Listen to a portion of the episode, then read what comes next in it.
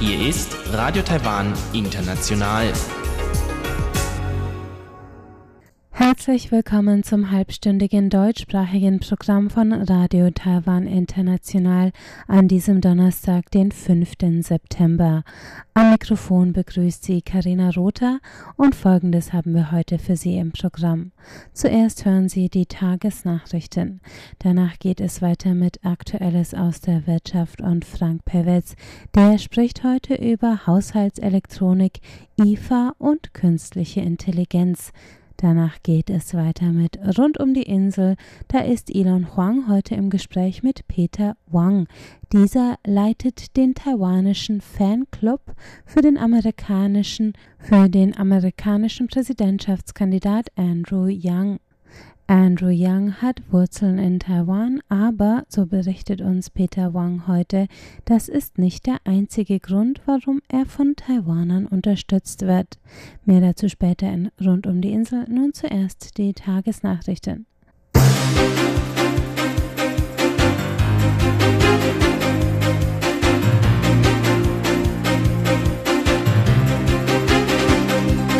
Sie hören Tagesnachrichten von Radio Taiwan International. Zuerst die Schlagzeilen. Kampfjetkauf. Kabinett billigt Budgetrichtlinien. Besuch von Swasilands Premier angekündigt. Und Präsidentin empfängt US-Handelskammervertreter Seewald. Die Meldungen im Einzelnen. Die Kabinettsversammlung hat heute einen Gesetzesentwurf gebilligt, der den Ankauf neuwertiger Waffen regelt. Damit soll Taiwans Ankauf von 66 US-amerikanischen Kampfjets geregelt werden, für den die US-Regierung am 21. August grünes Licht gegeben hatte. Die 66 Kampfjets des Typs F-16V kosten 8 Milliarden Dollar und sollen laut derzeitigem Plan in den Jahren 2023 bis 2026 geliefert werden. Die Zahlung werde dann in jährlichen Raten auf Basis der Liefermenge erfolgen, so Vizeverteidigungsminister Zhang Zhiping.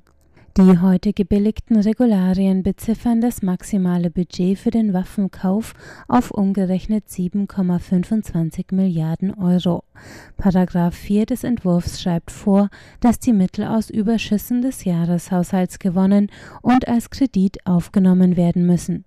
Zhang sagte heute, sobald das Gesetz verabschiedet ist, werde man mit den USA den Kaufvertrag unterzeichnen. Ambrose Dlamini, Premierminister von Taiwans afrikanischem Verbündeten Eswatini, ehemals Swasiland, wird Taiwan im Oktober besuchen. Das gab das Außenministerium heute bekannt. Dlamini wird vom 7. bis zum 11. Oktober in Taiwan sein und an den Feierlichkeiten anlässlich des Nationalfeiertags teilnehmen.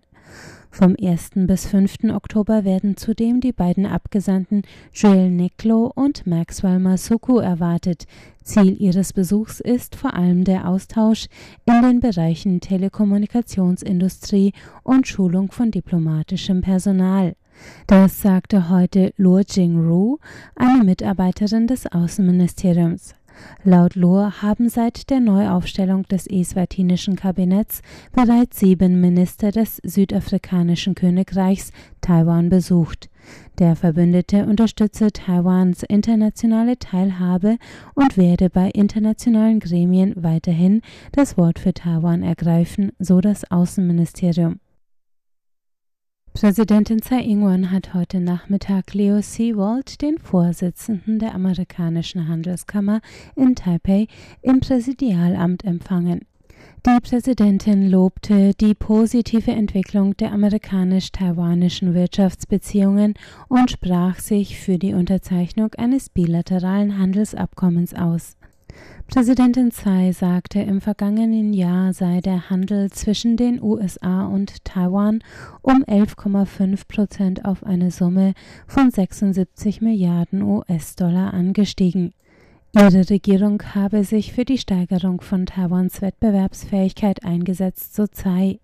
Das diesjährige Weißbuch der US-Handelskammer habe konkrete Verbesserungen des Investitionsumfelds in Taiwan benannt und der amerikanische Länderrisikoindex BERI habe Taiwan zum viertbesten Land für Investitionen ernannt.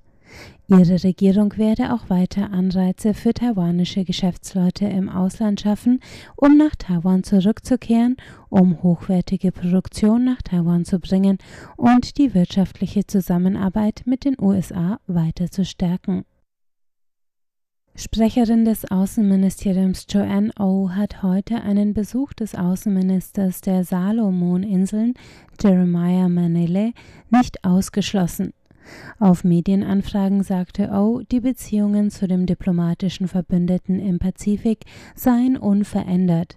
Die Einladung von politischen Vertretern der Salomoninseln sei eine wichtige Aufgabe des Außenministeriums.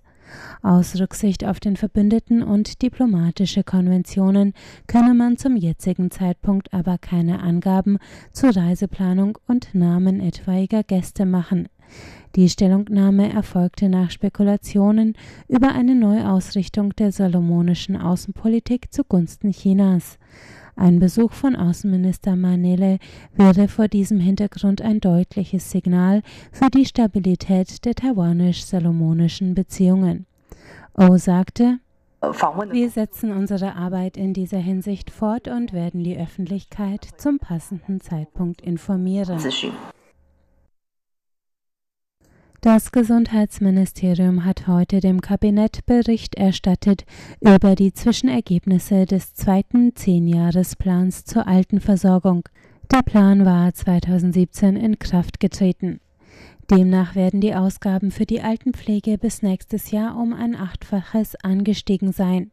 Von umgerechnet 145 Millionen Euro im Jahr 2016 werden die Ausgaben voraussichtlich auf umgerechnet 1,16 Milliarden Euro im Jahr 2020 steigen.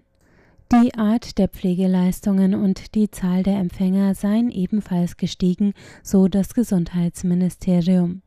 Im Juli dieses Jahres empfingen 205.156 Personen verschiedene Pflegeleistungen, was einen Anstieg um 56 Prozent zum Vorjahr bedeutet. Premierminister Su Tseng-Chang sagte, man arbeite mit Lokalregierungen zusammen, um ein flächendeckendes Netzwerk an hochwertigen Pflegedienstleistungen für Taiwans alternde Gesellschaft anzubieten. Taiwans Tennisstars, die Chan-Schwestern, sind sich gestern im Halbfinale der US Open gegenübergestanden. Es siegten Chan Hao-Ching und ihr Partner im gemischten Doppel, der Tscheche Ivan Dodek. Die beiden besiegten Latisha Chan und Michael Venus aus Neuseeland in zwei Sätzen mit 7 zu 6 und 7 zu 5 auf dem Tennisturnier in New York. Im Finale treten Chan und Dodek am Samstag gegen das amerikanisch-britische Duo Bethany Mattek-Sands und Jamie Murray an. Kommen wir zur Börse. Der TAIEX hat heute mit einem Punktestand von 10.756 Punkten geschlossen. Das bedeutet einen Zugewinn von 99 Punkten oder 0,93 Prozent. Das Handelsvolumen betrug heute 122 Milliarden Taiwan-Dollar. Das sind 3,36 Millionen US-Dollar. Es folgt das Wetter.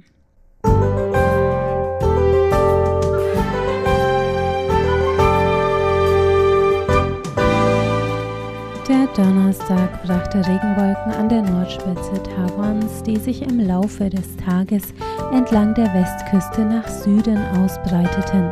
Einzig der Osten blieb weitgehend trocken, da erreichten die Tageshöchstwerte 35,9 Grad in Taitung, sonst lagen die Temperaturen zwischen 26 und 33 Grad.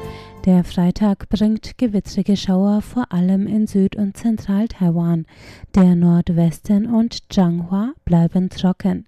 Einzelne Schauer gibt es auch in Taipei und der Nordspitze der Insel. Die Temperaturen liegen bei milden 24 bis 32 Grad.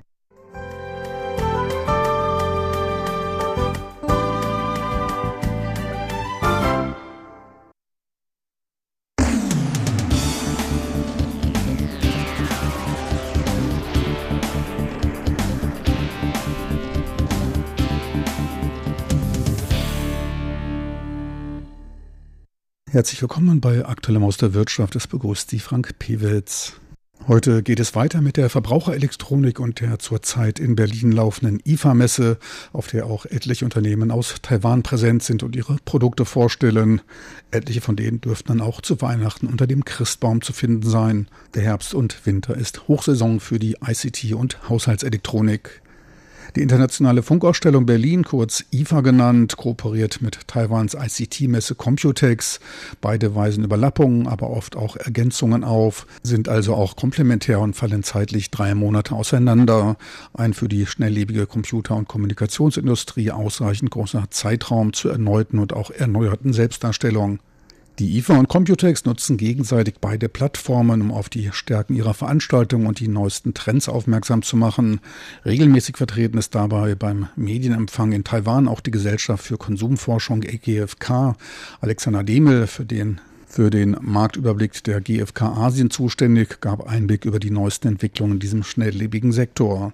Hauptabsatzmärkte sind neben Europa und Nordamerika auch Asien. Hier findet sich nicht nur die größte Bevölkerungszahl, sondern auch technikaffine Konsumenten. Etliche davon kommen neben hochentwickelten und recht wohlhabenden Ländern aus aufstrebenden Volkswirtschaften, in denen noch etliche Marktsegmente ungesättigt sind.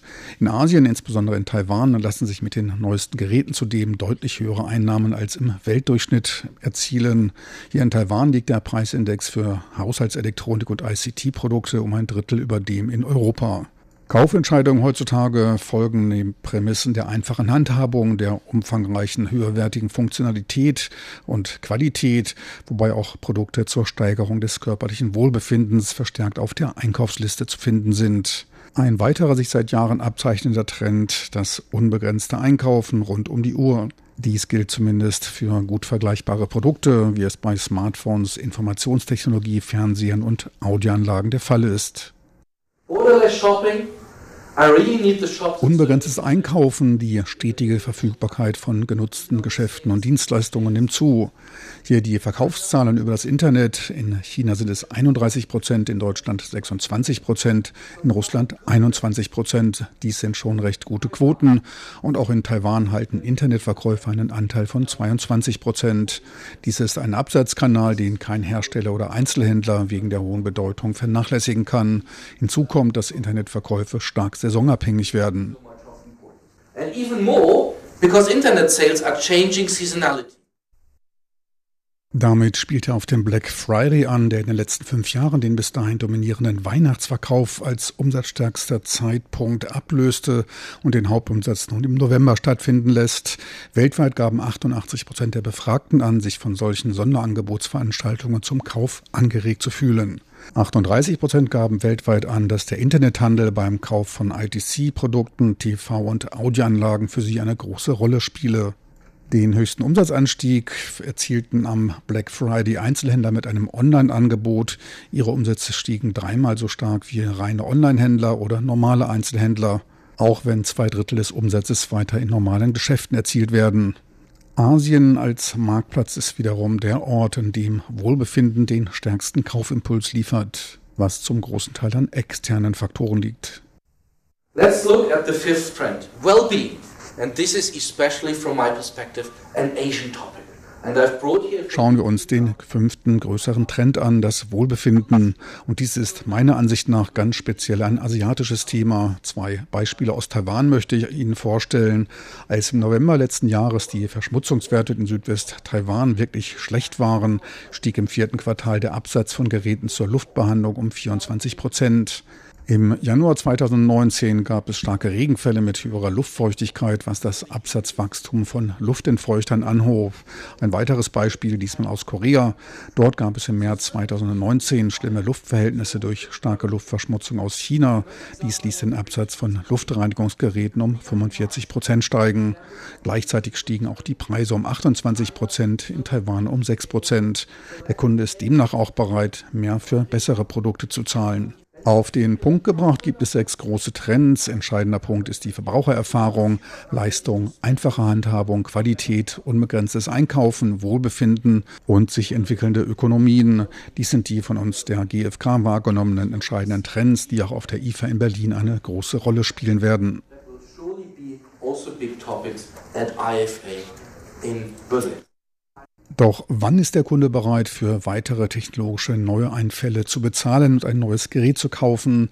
Dazu Dirk Koslowski, IFA-Direktor für Auslandsveranstaltungen auf Rückfrage. Will you give one example because you, you mentioned uh, smart home, uh, especially uh, Einige Beispiele aus dem Bereich Smart Home oder auch Haushaltsgeräten.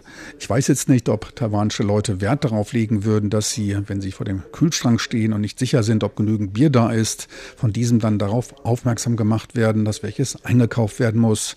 Da bin ich überfragt. Theoretisch könnte dies eine intelligente Option sein.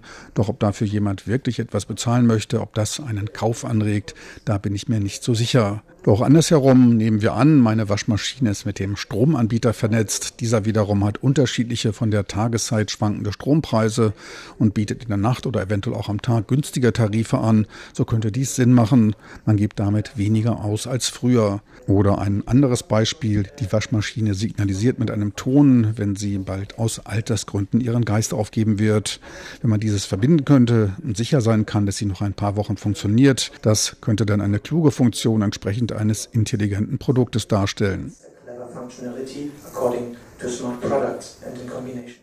Nochmals zum globalen Markt. Die Hauptantriebskräfte der Nachfrage kommen dabei aus den sich entwickelnden Volkswirtschaften. China hält bereits einen Weltmarktanteil von 30 Prozent für technische Verbraucherprodukte. Sechs Prozent entfallen auf Brasilien und beide zusammen sind schon ein bedeutender Faktor auf dem globalen Markt. In den letzten beiden Jahren entwickeln sich diese beiden Länder allerdings von Boomländern mit einem Absatzanstieg von 5 bzw. 15 Prozent zu Ländern mit negativen Quoten von minus 15 und minus 5 Prozent, beide also mit Bandbreitenschwankungen von 20 Prozent. Zwar verschlechterte sich der Absatz auch im Rest der Welt, die Differenzen waren allerdings nur ein Drittel so stark. Insgesamt entwickelt sich China mehr und mehr zu einem Global Player, insbesondere bei Smartphones. 40 Prozent ihrer Produktion werden exportiert. Gleichzeitig erhöhte China durch Unternehmensübernahmen seinen Marktanteil als Verkäufer von technischen Haushaltsprodukten in Europa. Ein weiter wichtiger Bereich auf fast jeder Technologiemesse ist die künstliche Intelligenz, Artificial Intelligence, AI, so auch auf der Computex und der IFA. Große Erwartungen setzt man dabei in die Verknüpfung mit der fünften Generation der Mobilkommunikation mit 5G. Dazu Annie Hü, leitende Managerin bei der Innovationsschmiede ITRI, dem Institut für angewandte Industrieforschung. The year 5G in diesem Jahr ist 5G stärker als zuvor ein großes Thema im Bereich Automotive und Elektronik. Zuvor hatten wir 3G und 4G, doch diese waren nicht ausreichend schnell und wiesen lange Verzögerungen auf und konnten auch keine großen Datenmengen zusammentragen. Wir stellten aber fest, dass sich diese Anwendungen in dem Automotive-Bereich gut einsetzen lassen und dort große Geschäftschancen versprechen, da sie zum Beispiel auch an Kreuzungen eingesetzt werden können, an denen es keine Ampeln gibt. Nicht alle Kreuzungen in den USA, Großbritannien, Großbritannien oder Deutschland weisen eine Ampel auf. Mit der Technologie könnte dann geregelt werden, welches der sich einer Kreuzung nähernden Fahrzeug als erstes fährt. Jetzt kann jedes Auto über Sensoren die entscheidenden Informationen schnell übertragen bekommen, was beim Einparken und bei Sicherheitsfragen wichtig ist. Ein Thema, welches bestens auf das Elektronik- und chiplastige Taiwan zugeschnitten ist. Schon jetzt ist Taiwan ein wichtiger Komponentenlieferer bei Autozubehör, speziell im Elektronikbereich. Und auch im Bereich E-Mobilität hat Taiwan einen Schritt nach vorn gemacht. Ende August stellte Taiwan seinen ersten autonom fahrenden Elektrominibus, seinen Winbus, vor. Dieser ist mit drei Positionssystemen ausgestattet. Tesla verfügt nur über eines. Welche der Bus je nach Umfeld automatisch an das passendste System anpasst. Der Bus soll bereits die Stufe 4 der USA für hochautomatisiertes Fahren erfüllt haben und das bedeutet nichts anderes, dass keinerlei Eingreifen in das Fahrverhalten des Fahrzeuges mehr notwendig ist. Auch muss getestet werden, doch ab Ende 2021 da rechnet man mit der Massenproduktion und hofft auf den Exportmarkt. Mal lieben Zuhörer, soweit der kleine Blick in die Zukunft. Besten Dank fürs Interesse. Tschüss und auf Wiedersehen am Mikrofon verabschiedet sich von Ihnen Frank Pewitz.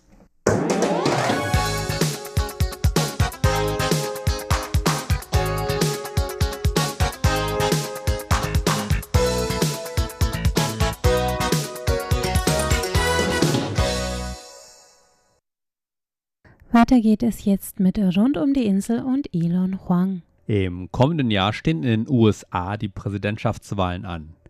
Diese Wahlen sind aufgrund der engen Beziehungen auch in Taiwan immer von Interesse, denn man fragt sich natürlich immer, wie der neue US-Präsident mit der Beziehung zwischen den USA, Taiwan und China umgeht. Doch während man sich normalerweise dem US-Wahlkampf eher erst dann zuwendet, wenn er in die entscheidende Phase geht, wird dieses Mal das Interesse schon wesentlich früher geweckt, nämlich schon bei der Vorentscheidung der US-Demokraten. Denn dieses Mal hat einer der Bewerber um die Kandidatur der Demokraten eine enge persönliche Verbindung zu Taiwan. Der Geschäftsmann Andrew Young, dessen Eltern aus Taiwan kommen und während des Studiums in die USA gingen und dort eine Familie gründeten. Derzeit leben die Eltern wieder in Taiwan und auch Andrew Young besucht nach eigenen Aussagen fast jedes Jahr Taiwan. So ist es kein Wunder, dass man auch in Taiwan seinen Wahlkampf verfolgt. Allerdings ist das Interesse der Taiwaner, abgesehen von der Frage, wie ein US-Präsident mit der Beziehung USA-Taiwan-China umgeht, wenn dieser taiwanische Wurzeln hat, wohl eher emotional bedingt. Da ist das Gefühl, dass es toll wäre, wenn da jemand mit taiwanischen Wurzeln die Kandidatur gewinnen würde. Die andere Gruppe, die sich für Andrew Youngs Wahlkampf interessiert, besteht aus den in Taiwan lebenden US-Amerikanern, die diese Wahl natürlich direkter betrifft und für die der Wahlkampf aus anderen Gründen wichtig ist. Dann ist da noch eine dritte Gruppe, die Taiwan-Amerikaner, also Amerikaner mit taiwanischen Wurzeln, die derzeit wieder in Taiwan leben, von denen viele Andrew Yang sowohl aus emotionalen als auch politischen Gründen verfolgen. Einer davon ist Peter Wang, der Andrew Youngs Wahlkampf aber nicht nur interessiert verfolgt, sondern seit Anfang dieses Jahres auch aktiv unterstützt. Peter Wang leitet nämlich die Taipei-Gruppe der sogenannten Yang Gang. Als Erklärung, die Yang Gang sind die Unterstützer, Anhänger oder Supporter von Andrew Yang oder Andrew Yang, wie man auf amerikanisch sagt. Peter Wang nahm sich vor kurzem die Zeit, uns im Sender zu besuchen, um über Andrew Yang und über sein eigenes Engagement zu sprechen. Zunächst wollte ich von ihm wissen, warum Andrew Yang, ein Geschäftsmann mit nur wenig politischer Erfahrung, sich entschieden hat, sich als Kandidat der Demokraten zu bewerben. ich denke, die Logik hinter Andrew Youngs Bewerbung als Präsidentschaftskandidat ist, dass er sieht, was mit den Vereinigten Staaten passiert. Es gibt eine riesige Veränderung, die sich besonders in der Vernichtung der amerikanischen Mittelschicht bemerkbar macht. Und Andrew Young glaubt, dass viel davon der fortschreitenden Automatisierung zugeschrieben werden kann. Und er glaubt, dass sich der Wandel beschleunigt. Er sagt, dass das ein großes Problem sei, weil dadurch das Land möglicherweise sozial destabilisiert wird. Deshalb ist es sein Ziel, als Präsident ein universelles Grundeinkommen zu implementieren, um den Menschen zu helfen, mit dieser Automatisierungswelle umzugehen, die die Vereinigten Staaten trifft, wobei wir uns noch in der Anfangsphase dieses Prozesses befinden. Können Sie uns Andrew Yangs Politik vorstellen? Okay, so for Andrew Yang, he's got over 100 uh. Okay, also Andrew Young hat tatsächlich über 100 Politikrichtlinien auf seiner Website. Also gehen Sie zu young2020.com. Seine wichtigste Politik ist die Freiheitsdividende. Das ist im Grunde genommen das universelle Grundeinkommen und es sind 1000 Dollar pro Monat pro amerikanischen Bürger. Seine wichtigsten drei Politiken sind an Nummer eins eben das universelle Grundeinkommen, Nummer zwei Medicare für alle und Nummer drei ein humanzentrierter Kapitalismus. Im Moment nutzen die Vereinigten Staaten in erster Linie die Börse und das Bruttoinlandsprodukt als primäre Statistiken für das Wohlbefinden des Landes. Aber Andrew Young meint, dass wir uns mit viel mehr befassen sollten, mit einem viel breiteren Aspekt der amerikanischen Gesellschaft. Wir sollten uns mit Selbstmordraten befassen, wir sollten uns mit der Lebenserwartung befassen, wir sollten die Lebensqualität der Menschen betrachten und nicht nur das Bruttoinlandsprodukt. Denn die Art und Weise, wie die Dinge jetzt laufen, wenn Menschen anfangen, Arbeitsplätze durch Automatisierung zu verlieren, wird das Leben der Menschen wesentlich schlechter machen, aber die Börse steht unglaublich gut da und auch das Bruttoinlandsprodukt steht mit der Automatisierung unglaublich gut da. Sein Argument ist also, dass wir die falschen Dinge betrachten. Wir müssen uns wirklich grundlegend damit befassen, was für die Menschen wichtig ist, und wir sollten die Wirtschaft für uns arbeiten lassen, anstatt für die Wirtschaft zu arbeiten. Andrew Young ist also der Meinung, dass das universelle Grundeinkommen oder die Freiheitsdividende den Menschen in dieser Zeit der Anpassung helfen wird. Or the freedom dividend will will help people in this in this time of adjustment. Ich glaube, bei diesem universellen Grundeinkommen geht es nicht nur darum, den Menschen einfach Geld zu geben. Es geht Andrew Yang dabei auch darum, andere Werte zu schaffen. Und wenn ich ihn richtig verstanden habe, glaubt er auch, damit andere Probleme lösen zu können. Yes, the second round of debates, um, which was, you know, if you get a chance to listen to his. Ja, wenn Sie die zweite Runde der Debatten verfolgt haben, es ist eine zweistündige Debatte, aber wenn Sie sich darauf konzentrieren, was er sagt, von seiner Eröffnungserklärung bis hin zu seiner Schlusserklärung, geht alles, worüber er spricht, letztendlich zurück zum universellen Grundeinkommen. Er weiß, dass das universelle Grundeinkommen nicht alles heilen wird, aber es wird dramatisch helfen. Er glaubt, dass es für 95 Prozent des Landes wirtschaftlich vorteilhaft sein wird, wenn sie das universelle Grundeinkommen bekommen. Ich meine, das ist enorm. 95 Prozent des Landes wären wegen dieses universellen Grundeinkommens besser dran. Offensichtlich geht es den Top 5 Prozent gut. Sie können sich einen kleinen Haarschnitt ohne Probleme leisten. Aber Andrew Young glaubt, dass das universelle Grundeinkommen vielen Menschen helfen würde und vielen Menschen auf viele verschiedene Arten helfen würde. Denn die Freiheitsdividende ist nichts, was man für Essen oder Wohnen ausgeben müsste. Es ist etwas, wo den Menschen Geld gegeben wird, und dadurch wird den Menschen die Freiheit und Ermächtigung gegeben, ihre eigenen Entscheidungen zu treffen, um ihr Leben besser zu gestalten. Das ist anders, als wenn die Regierung einem sagt, dass man das oder dies tun muss, um etwas zu erhalten. Sie wissen, dass er eine Menge Unterstützung von Liberalisten erhält. Er erhält eine Menge Unterstützung von Leuten, denen offensichtlich ökonomisch durch seine Vorhaben geholfen würde. Aber er erhält auch Unterstützung von Leuten, die sehen, dass die amerikanische Gesellschaft wirklich auseinandergerissen wird durch diese Automatisierung und was mit der Mittelschicht in den USA geschieht. Er glaubt also, dass das ganze Land durch dieses Sicherheitsnetz profitieren würde. Dieser Plan wird oft angegriffen, dass es sozialistisch sei, aber seine Antwort ist, dass es im Grunde genommen Kapitalismus sei, der nicht bei Null beginne. Das heißt, man gibt den Menschen Freiheit, man erlaubt ihnen Entscheidungen in ihrem Leben zu treffen. Sie können sich zum Beispiel dagegen entscheiden, an wirklich schlecht bezahlten Arbeitsplätzen zu arbeiten, nur um zu überleben. Sie können sich entscheiden, vielleicht ein Künstler zu werden, oder Sie können Entscheidungen treffen, um Ihr eigenes Leben zu verbessern. Sie können die Freiheit haben, zum Beispiel zum Umziehen. In den Vereinigten Staaten sind die meisten der superhohen Mieten und die sehr erfolgreichen Gebiete in den großen Städten entlang der Küste. Aber wenn die Menschen die Freiheit haben, sich woanders niederzulassen, könnten sie an einen Ort ziehen, der viel billiger ist. Die Vereinigten Staaten sind ein so großes Land, aber sie haben viele ungenutzte Ressourcen in einem ungenutzten Land, in dem Menschen leben könnten, und das könnte den Menschen viel mehr Freiheit geben. Und im Grunde genommen, wenn man sich seinen Slogan ansieht, der lautet Menschen zuerst, weiß man, dass er die Menschen befähigen möchte, selbst Entscheidungen zu treffen, um zu versuchen, eine bessere Gesellschaft zu bilden. Und ich denke, das ist ein sehr attraktiver Slogan und eine sehr attraktive Philosophie.